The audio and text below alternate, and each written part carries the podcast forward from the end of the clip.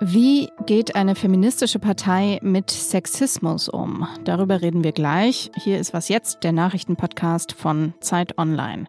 Außerdem reden wir über die aktuelle Lage in der Ukraine und das französische Fernsehduell. Ich bin Munja Maybock. Heute ist Donnerstag, der 21. April und der Redaktionsschluss für diese Folge ist 16 Uhr.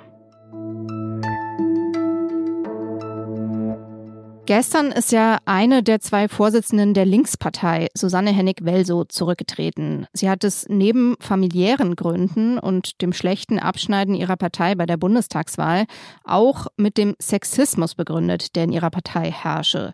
Vor einer Woche hatte der Spiegel über jahrelange Fälle von Machtmissbrauch und sexuellen Übergriffen im hessischen Landesverband der Linkspartei berichtet.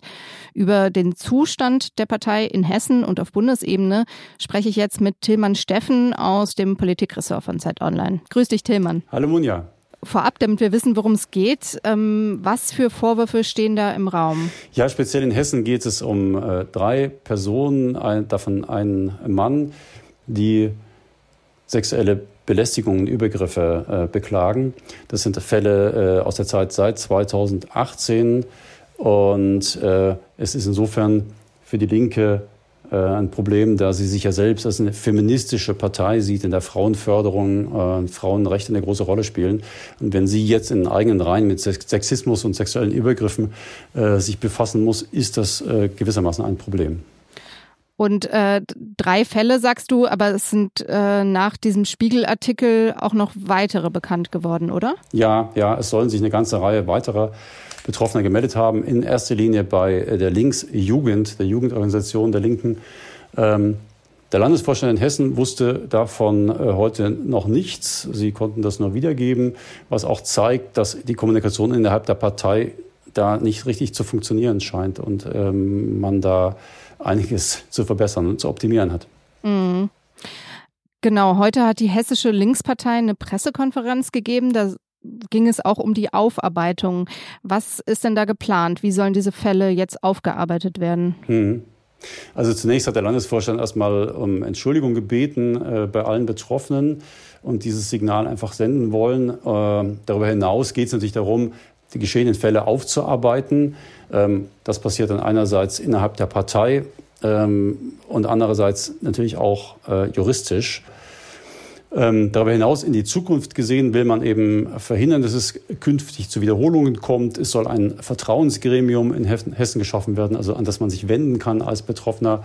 Ähm, man wird auch externen Sachverstand reinholen, ein Beratungsgremium bilden, was eben die Partei berät im Umgang mit solchen möglichen Fällen. Und auf Bundesebene ist an Folgendes gedacht. Man will zum Beispiel die Satzung der Partei so abändern, dass künftig eben auch Menschen, die dazu Tätern werden, auch sanktioniert werden können, weil es ja dann einfach im Widerspruch zu den Grundlinien der Partei steht. Mhm. Was ist denn dein Eindruck? Ist Sexismus ein strukturelles Problem in der Linkspartei? Hm, da bin ich noch nicht wirklich sicher. Äh, Sicher ist, dass es auch aus anderen Teilen, also nicht nur aus Hessen, aus Bayern zum Beispiel, so Signale gibt und, und, und Meldungen, dass dort auch ähm, Sexismus und Übergriffigkeit äh, vorgekommen sind. Ähm, interessant ist, dass äh, eine der Begründungen, die ich jetzt so höre aus der Partei, ist, dass man sagt, ja, die Partei ist ein Abbild der Gesellschaft und in der Gesellschaft gibt es halt Sexismus und Übergriffigkeit, deswegen gibt es bei uns auch. Das finde ich insofern ein bisschen fragwürdig, weil die Linke ja eben, wie erwähnt, selbst erklärtermaßen eben eine feministische Partei ist und insofern kein Abbild der Gesellschaft ist oder sein sollte. Ähm, insgesamt zeigt es aber, dass da eben wirklich tatsächlich einiges aufzuarbeiten ist. Mich hat ja überrascht, äh, dass Susanne Hennig-Well so zurückgetreten ist, die gar nicht aus dem hessischen Landesverband stammt, sondern aus Thüringen. Ihre Co-Chefin Janine Wissler dagegen, die jetzt die Partei erstmal alleine führen soll, die ist Teil eben dieser hessischen Linkspartei. Und einer der Beschuldigten soll ihr damaliger Lebensgefährte sein. Ist sie denn jetzt die richtige, um das für die Partei aufzuarbeiten? Der Bundesvorstand der Partei sagt ja und hat Wissler auch gebeten, das zu tun, bis eben im Juni dann eine neue Parteispitze gewählt werden soll.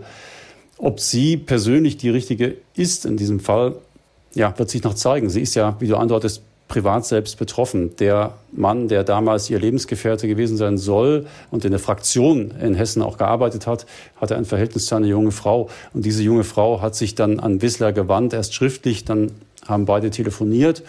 Und Wissler will damals kein äh, Problem erkannt haben und auch keinen Hilferuf dieser jungen Frau äh, gehört haben oder erkannt haben, ähm, den sie hätte thematisieren können oder der sie hätte bewegen können, äh, sich mal innerhalb der Partei die Frage zu stellen, ist hier ein Problem, was wir lösen müssen? Ähm, inwiefern das in der nächsten Zeit für Wissler noch zum Problem wird, das wissen wir gerade noch nicht. Das wird sich in nächster Zeit zeigen. Und du wirst das Thema weiter für uns beobachten. Danke dir, Tillmann. Sehr gern. Auch aus der Ukraine haben wir an diesem Nachmittag einiges zu melden. Die russische Offensive im Osten des Landes ist heute weitergegangen. Der Bürgermeister von Kharkiv, der zweitgrößten Stadt der Ukraine, hat in einer Fernsehansprache von gewaltigen Explosionen in seiner Stadt berichtet. Außerdem rücken die russischen Truppen in der Ostukraine langsam vor. Die Region Luhansk ist dem dortigen Gouverneur zufolge zu 80 Prozent unter russischer Kontrolle. Die russische Regierung hat heute außerdem die in großen Teilen zerstörte Stadt Mariupol am Asowschen Meer für eingenommen erklärt. Ob das tatsächlich stimmt und was eingenommen genau bedeutet, ist aus der Ferne gerade noch nicht zu sagen. Das Stahlwerk, in dem sich mehr als 2000 ukrainische Soldaten verschanzt haben, will Russland jetzt belagern, aber nicht stürmen. Außerdem hat die deutsche Verteidigungsministerin Christine Lambrecht von der SPD angekündigt, die Bundesregierung bereitet einen Ringtausch mit Panzern vor. Das heißt, Deutschland würde dann Panzer an den NATO-Partner Slowenien liefern und die Ukraine bekommt dafür slowenische Panzer. Der Vorteil bei diesem Ringtausch ist, dass so Panzer aus sowjetischer Produktion in die Ukraine kommen, mit denen die Soldaten dort schon vertraut sind.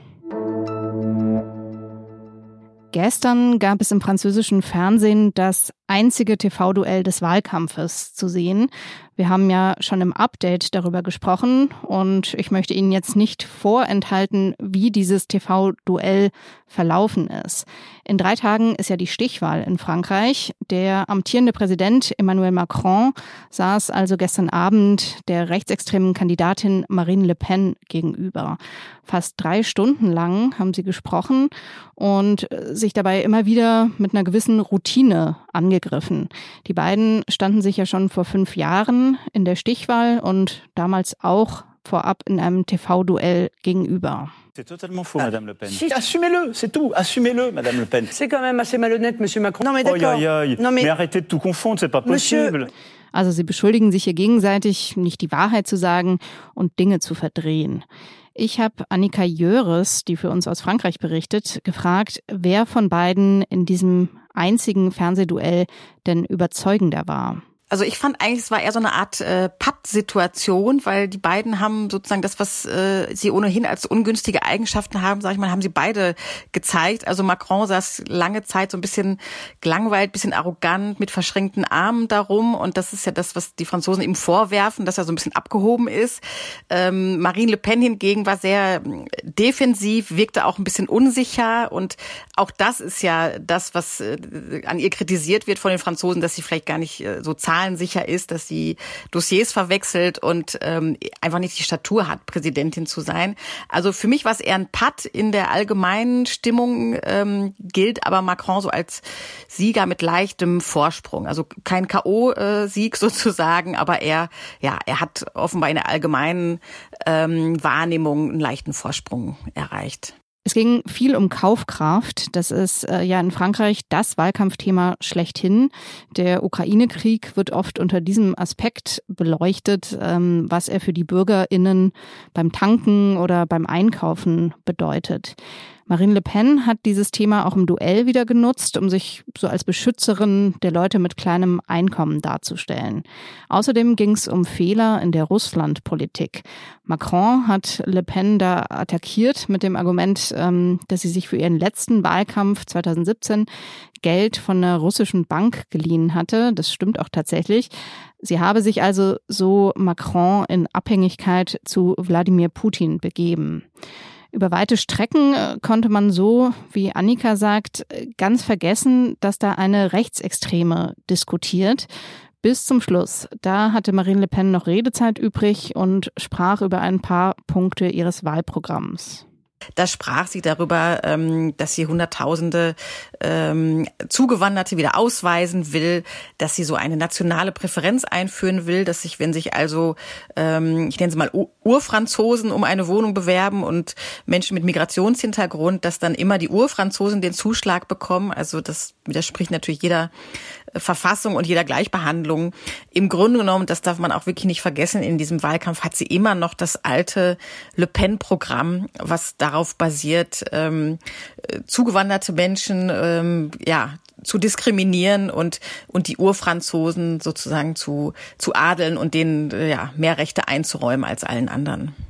Wie genau sich das TV-Duell auswirken wird, das werden wir erst am Sonntagabend wissen. Die letzten Umfragen sind nämlich gestern Abend erschienen, und zwar vor dem Duell. Und in diesen Umfragen liegt Macron bei 55,5 Prozent und Le Pen bei 44,5 Prozent. Was noch? Ich wollte ja gestern Abend eigentlich wie Annika das französische Fernsehduell gucken, aber wie es dann so geht, irgendwie bin ich auf Netflix gelandet. Und da hat mich kein zukünftiger Präsident angesprochen, sondern ein ehemaliger. I grew up in Hawaii. This was my backyard. My love of the natural world began here. Vielleicht haben Sie es schon mitgekriegt, Barack Obama hat einen neuen Job und zwar ist er Sprecher einer Naturdoku auf Netflix. Er schlenderte am Anfang barfuß am Strand entlang, ganz entspannt. Und ja, vor lauter Obama in Nahaufnahme sieht man die Landschaft kaum. Dann wird es aber tatsächlich ganz unterhaltsam. Äh, statt Obama sieht man Büffel, Riesenschildkröten und surfende Nilpferde. As evening approaches, They usually trek inland to favored grazing grounds. But not this guy. He heads straight for the surf. Unsere wunderbaren Nationalparks heißt die Serie. Die fünf Folgen erscheinen nach und nach. Also, mal sehen, ob Barack Obama eine zweite Karriere als David Attenborough macht und ob das dann vielleicht sogar die Netflix-Aktie rettet. Das war's von mir, Munja Mayberg. Ich wünsche Ihnen einen schönen Abend. Den können Sie natürlich auch nutzen, um uns E-Mails zu schreiben.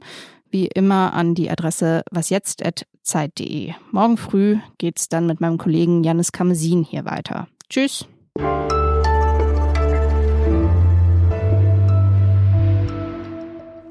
Ich bin tatsächlich wach geblieben, obwohl das Ganze fast bis, bis Mitternacht ging. Also es war schon eine, es war schon eine Geduldsprobe, aber mit Kaffee und Flips ging das dann ganz gut.